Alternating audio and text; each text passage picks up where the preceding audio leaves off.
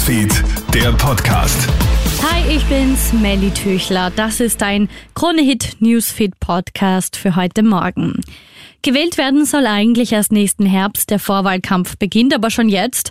Bundeskanzler Karl Nehammer verkündet bei seiner Reise nach Dänemark, dass er eine Anpassung der Sozialleistungen für Asylwerberinnen und Werber mit den Grünen zumindest andiskutieren möchte. Nehammer sei zwar klar, dass die Grünen eine komplett andere Sicht haben, aber es gebe auch eine Perspektive darüber hinaus. Auch die Grünen scheinen schon in die Zukunft zu denken. Sozialminister Johannes Rauch hat ja im Nationalrat schon von einer Koalition mit SPÖ und NEOS gesprochen. Auch für Politikberater Thomas Hofer ist klar, es ist Vorwahlkampfzeit. Er sagt zu Puls 24. Weil man weiß, es kann diese Regierung jederzeit brechen. Äh, es kann auch vorzeitig gewählt werden. Äh, man versucht natürlich von Seiten der anderen auch die absolute und eklatante Schwäche der SPÖ derzeit zu nutzen.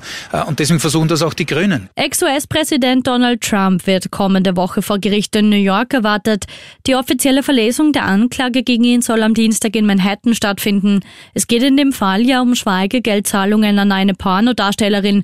Nach Protestaufrufen aus den Reihen radikaler Trump-Anhänger vom rechten Rand der Republikaner bereitet sich New York auf mögliche Demos vor. Es trifft offenbar wieder die Zivilistinnen und Zivilisten. Die ukrainische Militärführung wirft den russischen Streitkräften vor, sich wieder auf zivile Ziele zu konzentrieren.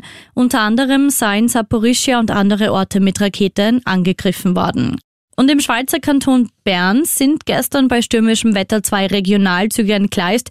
15 Personen sind verletzt worden, einer davon schwer. Mögliche Ursachen sind die starken Windböen. Das wird jetzt überprüft.